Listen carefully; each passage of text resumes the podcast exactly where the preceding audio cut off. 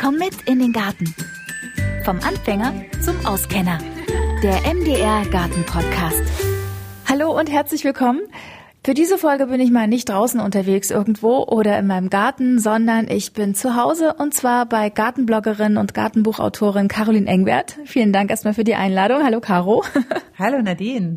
Ja, wir reden in dieser Folge über das Thema Indoor-Gärtnern und da kennst du dich super aus, hast sogar ein Buch darüber geschrieben, Caro. Und ich finde dieses Thema total spannend, weil du natürlich äh, durch das Gärtnern zu Hause auch äh, ernten kannst zu Hause und das ja irgendwie auch das ganze Jahr über. Caro, wie bist du überhaupt zum Thema Indoor-Gärtnern gekommen?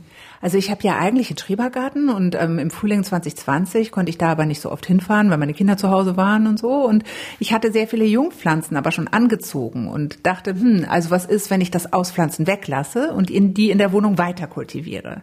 Das war auch irgendwie so ganz schön, weil ich immer wieder Leser habe, die sagen, ah, oh, wir hätten so gern einen Garten und finden keinen. Und ich dachte, vielleicht mache ich für die mal ein Angebot, wie sie in der Wohnung gärtnern können.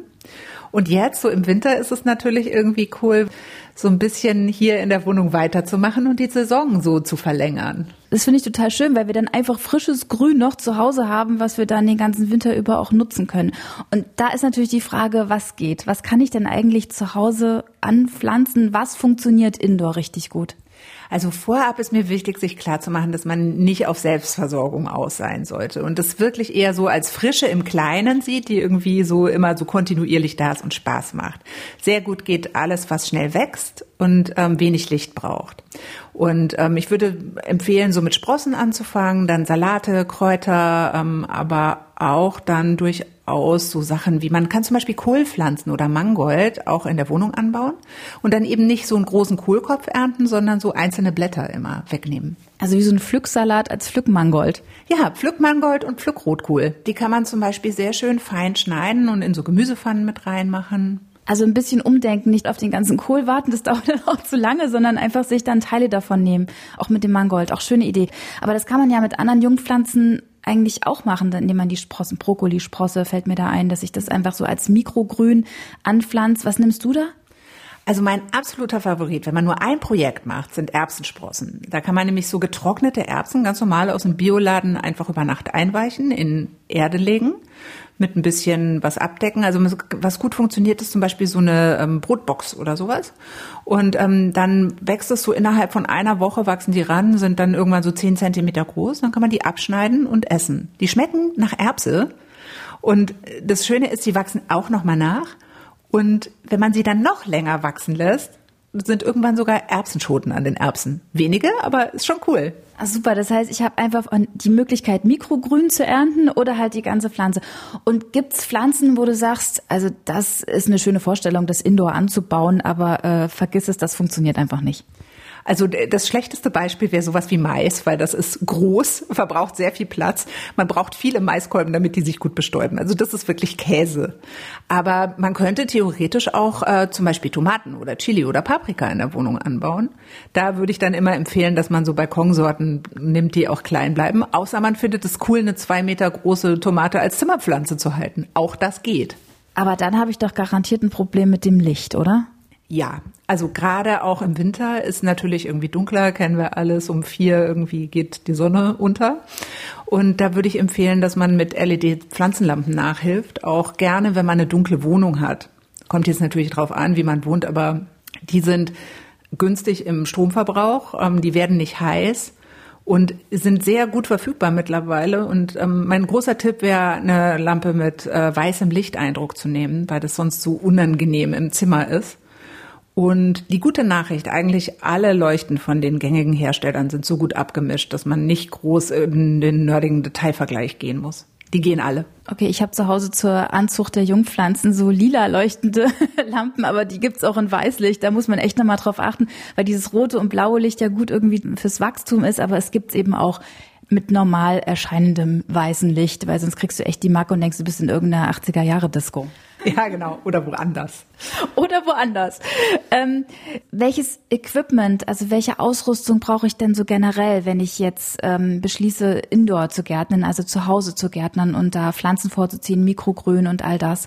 Was sagst du, ist so die ähm, Grundausstattung, die jeder haben sollte, außer einer guten Pflanzlampe? Also eigentlich braucht man sonst nur irgendwelche Gefäße, Schälchen, Erde und ein bisschen Saatgut. Und dann vielleicht entweder so ein Wegglas oder eine Plastiktüte oder ein Zimmergewächshaus, um so ein kleinen Klima zu schaffen. Aber starten kann man tatsächlich mit den Sachen, die man in der Küchenschublade findet. Wichtig ist, ähm, dass man guckt, dass halt das Wasser aus dem Topf abfließen kann und dann aber natürlich nicht über die Möbel fließt, also dass man irgendwie eine Art Untersetzer hat. Abraten würde ich auf jeden Fall von jeglichen Arten von richtigen Übertöpfen, weil sich da schnell Staunässe bildet, gerade wenn man jetzt noch nicht so lange gärtnert und damit nicht so viel Erfahrung hat. Und ähm, mein persönlicher Abratedings sind diese äh, gepressten Papiertöpfchen, die so ähnlich sind wie so Eierkartons, die es im äh, Baumarkt und im Gartencenter gibt. Die sehen so schön nachhaltig aus, aber die weichen sehr schnell durch und schimmeln dann schnell und machen ganz viel Probleme. Aber sonst einfach mal mit irgendwie einem Schälchen mit Deckel anfangen. Und dann wie bei der Jungpflanzenaufzucht, sage ich mal, mit Anzuchterde. Genau, mit Anzuchterde ähm, kommt man sehr weit. So Sprossen und sowas kann man tatsächlich auch auf Wattepads aussäen. Und ähm, was man auch noch braucht, ist eine feine Gießkanne, die ähm, allseits beliebte Ballbrause, die natürlich auch hübsch aussieht. Man kann sich aber das auch echt leicht ähm, aus so einer PET-Flasche selbst machen, indem man da mit einer heißen Nadel ein paar Löcher reinpiekst. Wichtig ist tatsächlich die feine Brause, dass man nicht so zum Übergießen neigt oder feine Salatsamen so in die Ecke schwemmt. Hm, da muss man genau aufpassen. Okay. Und wenn es dann gekeimt ist, du sagst, du machst ja noch so ein Wegglas drauf, bei so Mikro, also bei so Sprossen generell, wenn man was vorzieht, ist ja dann genau dasselbe Prinzip. Wie verfährst du danach weiter? Also du, wir haben es jetzt vorgezogen äh, und dann pflanze ich ja die Jungpflanzen theoretisch in den anderen Topf. Machst du das mit der Indoor-Ernte, mit dem Saatgut genauso, mit den Jungpflanzen? Man macht tatsächlich so im Prinzip genau das Gleiche, nur dass man den Schritt, man pflanzt es in den Garten auslässt. Also da könnte man dann einen noch größeren Topf nehmen zum Beispiel. Dann habe ich doch aber mal ganz ehrlich ein Platzproblem. Wenn ich mir vorstelle, dass ich ganz viele Jungpflanzen vorziehe, die ich natürlich in meinem Garten, wenn ich da Platz habe, ähm, ausbringen kann, kann ich zu Hause nicht. Wo stelle ich das denn alles hin? Oder reduziere ich dann einfach die Menge? Also man reduziert definitiv die Menge, aber man kann es an viele lustige Orte stellen. Also man könnte zum Beispiel in so ein ganz normales Küchenregal oder Wohnzimmerregal so eine LED-Pflanzenleuchte in Stabform reinkleben. Und ähm, schon hat man so eine Etage, in der man dann eine Salatbar reinmachen kann. Okay, guter Tipp. Und wie ist es mit dem Düngen? Muss ich die Pflanzen irgendwie düngen?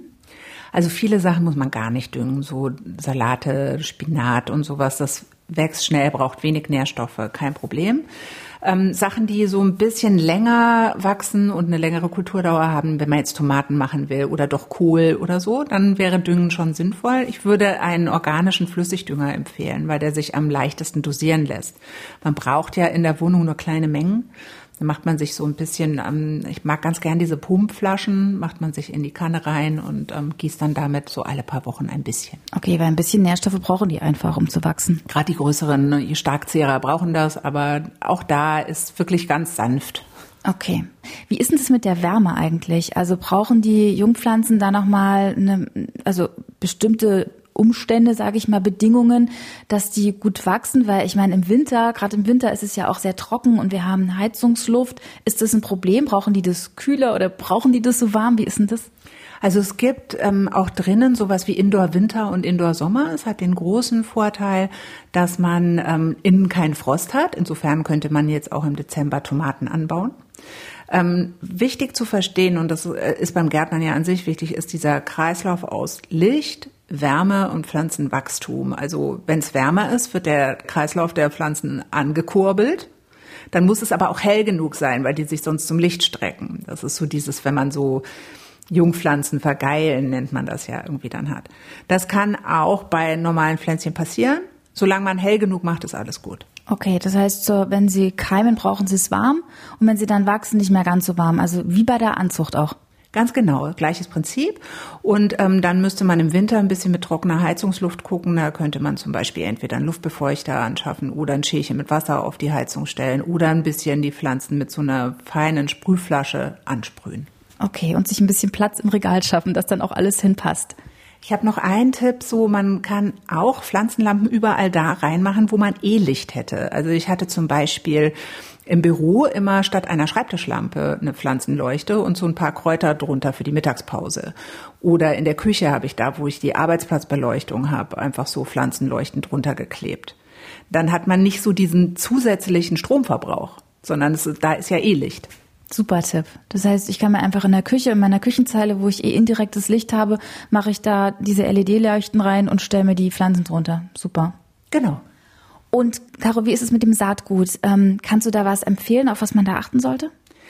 Also im Garten würde ich immer ganz stark dafür plädieren, nur samenfestes Saatgut zu nehmen, aus dem man selber wieder ähm, Saatgut gewinnen kann, also keine solchen F1-Hybriden anzubauen. Das ist jetzt für drinnen nicht so problematisch, weil man viele Sachen nicht bis zur Samenreife auswachsen lässt. Und dieses F1-Saatgut ist ja nicht giftig oder schlecht, es ist einfach nur ungeeignet für die eigene Vermehrung. Das könnte man gegebenenfalls drinnen jetzt benutzen, wenn das bestimmte Eigenschaften hat, weil das nicht so wichtig ist, davon Saatgut ernten zu können. Und ich kaufe ganz gerne Bio-Saatgut und halt auch immer so Sorten, die es sonst irgendwie nicht gibt oder die irgendwie ein bisschen verrückt sind und probiere irgendwas aus. Und ähm, ansonsten gibt's keine Einschränkungen und man kann auch zum Beispiel gerade bei, wenn man jetzt Erbsensprossen machen will, kann man ganz normale so bio getrocknete Bio-Erbsen aus dem Supermarkt nehmen. Die sind nicht so stark Keimschutz behandelt und die verwenden. Und falls ihr euch jetzt fragt, Keimlinge, Sprossen, äh, so eine ganze Begriffsklärung, die habe ich euch nochmal im Beschreibungstext verlinkt. Da könnt ihr gerne nochmal nachgucken. Und zum Thema Saatgut ähm, habe ich vor, eine extra Folge zu machen. Und damit ihr die nicht verpasst, abonniert ihr am besten meinen Podcast, wenn ihr das nicht schon längst getan habt. Caro, du probierst auch noch, was ich total spannend finde, weil du das gerade sagtest, man kann sich ja bestimmtes Saatgut, was man ja sonst so vielleicht nicht unbedingt ähm, bekommt oder sich so für spezielle Sorten interessiert, kann man einfach dann zu Hause ruhigen Gewissens mal auch ausprobieren. Und du hast ja eben schon von so exotischen Pflanzen gesprochen. Ähm, du hast diese Kafferlimette. Was, da, was ist das genau? Kaffeelimette gehört zu meinen Lieblingspflanzen. Das ähm, ist so in ganz vielen asiatischen Gerichten drin und ähm, das ist eine bestimmte Zitrusfrucht, die man für die Blätter anbaut und die Blätter erntet und die so einen bestimmten Geschmack dann machen. Und das eignet sich auch für zu Hause. Ziehst du die vor oder kaufst du diese Pflanzen und kultivierst sie zu Hause? Genau, da habe ich mir mal eine besorgt. Die gibt's halt irgendwie bei vielen so auch ähm, Exotenversendern und so. Und ähm, die ist eine mehrjährige Pflanze. Das ist wie so ein Zitronenbaum halt. Der ist jetzt da. Und welche exotischen Lieblinge hast du noch, die du uns gerne empfehlen möchtest? Also meine Lieblingspflanze ist ja der asiatische Wasserspinat und ähm, den kann man in Deutschland nicht so gut äh, kaufen als fertiges Gemüse, kann man aber sehr, sehr gut zu Hause anbauen. Gehört zu den Windengewächsen, ist mit der Süßkartoffel verwandt und ähm, ist total lecker und wächst auch vor allem immer wieder nach. Wenn man den schneidet, wird er immer buschiger. Und das ist so eine Pflanze, die gut im Topf gedeiht, also der das auch gut gefällt. Die könntest du jetzt gar nicht in den Garten machen. Die lässt du wirklich bewusst auch zu Hause, weil die sich da wohlfühlt. Die könnte man auch in den Garten pflanzen. Das ist aber eine der wenigen Pflanzen, die sehr gerne Staunässe mögen. Insofern ist es ganz gut, wenn man ein bisschen höheren Untersetzer hat und dann richtig immer reingießt. Und für drinnen würde ich total gerne, weil ich das gesagt habe, noch die Süßkartoffel empfehlen, die man in der Wohnung nicht ähm, zum Knollen ernten anbaut, sondern die Blätter dann isst. Dazu einfach ein, eine bestehende Süßkartoffel in der Mitte halbieren, auf Zahnstocher aufpieken und in ein Wasserglas stellen, so wie wir das so von Avocados kennen. Und dann eine Weile irgendwie keimen lassen und dann diese Triebe in Erde einpflanzen. Und die so äh, als gezogenen Stecklinge, von denen kann man die Blätter essen. So wie Mangold oder Spinat. Das wusste ich nicht. Ich dachte, Süßkartoffel ist wie Kartoffel, da isst man das grüne Zeug nicht, sondern nur die Knolle. Aber ist gar nicht so. Ist tatsächlich so, dass die Süßkartoffel botanisch mit der Kartoffelkartoffel gar nicht so verwandt ist, weil die Kartoffelblätter darf man auf gar keinen Fall essen, die sind giftig. Und Caro, es gibt ja auch so, ähm, weil du vorhin sagtest, Salat eignet sich natürlich auch, aber den muss ich ja gar nicht vorziehen, weil den gibt's doch auch im Supermarkt mit diesem quadratischen Wurzelballen. Den kann ich doch zu Hause auch einfach in den Topf machen oder dann habe ich auch länger auch was davon und muss das Teil nicht vorziehen, das ist schon fertig und ich kann es zu Hause weiter kultivieren, oder? Genau, also so, ich bin an sich nicht so ein großer Regrowing-Freund, also von dem weiterwachsen lassen von Küchenabfällen, aber alles, wo Wurzeln dran sind, kann man wirklich einfach einpflanzen und weiter wachsen lassen. Also von so einem äh, Ballensalat kommt mindestens noch mal die gleiche Menge nach. Und ähm, an sich beim Indoor-Gärtnern würde ich immer empfehlen, nicht die ganze Pflanze zu ernten, sondern immer blattweise abzubrechen und dann so weiter wachsen, weiter wachsen, weiter wachsen zu lassen. Dadurch entsteht dann auch nicht so ganz viel Ernte, nichts mehr da, ganz viel Ernte, nichts mehr da, sondern so kontinuierlich immer so ein bisschen hier ein bisschen grün, da ein bisschen grün. Genau, wir reden ja von kleinen Mengen und das ist ja auch mit, mit den Sprossen ist es ja genau dasselbe, wenn ich jetzt Erbsensprossen, Rucola, Brokkolisprossen mir einfach ziehe und diese ganzen Keimlinge dann sozusagen essen. Ist dann auch was für Ungeduldige, oder? So, wenn man jetzt sagt, oh, ich will ja jetzt gar nicht so lange warten, dann ist Erbse vielleicht auch was Gutes, oder? Alle Sprossen gehen wirklich fix. Also da ist man so ab drei bis sieben Tagen so richtig irgendwie dabei. Und wenn man kontinuierlich immer wieder neue ansetzt, hat man auch immer was.